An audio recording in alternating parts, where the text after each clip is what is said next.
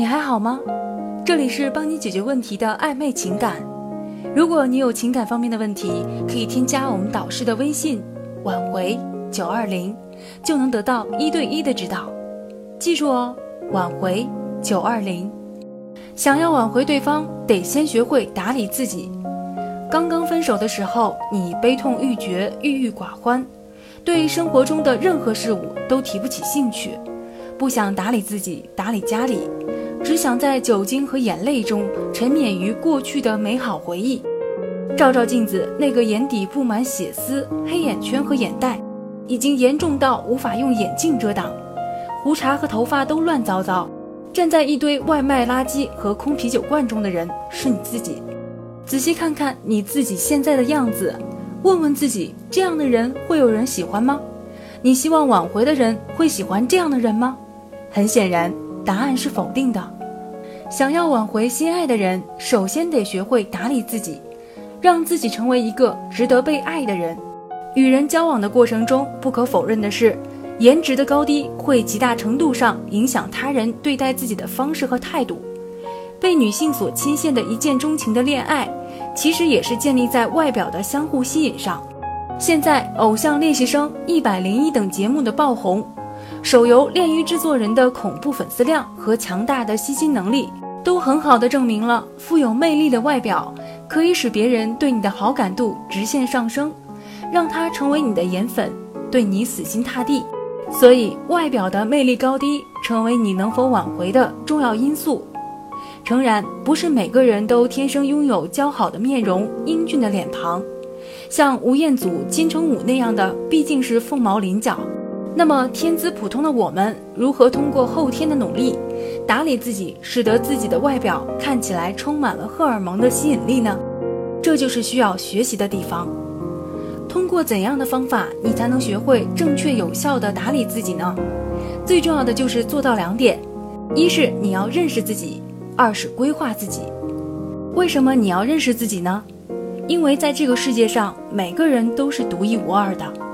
只有好好的了解自己，知道自己的优缺点、优劣势，才能扬长避短，向你挽回的对象展现出自己吸引人的一面。如果连你自己都不了解自己，那么挽回的结果肯定是失败。人在涉及陌生或不熟悉的事物时，会产生恐惧，对于未知和不确定的恐惧，对于可能失败的恐惧。但是如果是在自己熟悉、擅长的领域，那么成功率就会大大提升，做事如此，做人也如此。打理自己的第一步在于认识自己。有人可能会说：“老师，我觉得我挺了解自己啊，我不知道有什么需要改进的地方。我觉得我平时的穿衣风格、待人接物都没有什么问题，这个我觉得我不需要吧？”可能很多人都会抱有这样的想法，但是，请你好好的问问自己：你真的了解自己吗？就外表而言，你知道自己的肤质吗？你知道自己适合的颜色吗？是九分裤露脚踝搭帆布鞋，还是正装裤搭配一尘不染的皮鞋更符合你的气质？什么款式的衬衫会使你显得稳重？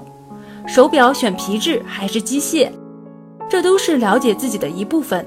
在了解自己的过程中，你一个人也许无法做到全面正确，那么你会需要别人的帮助。可以是自己的家人朋友，当然也可以是老师。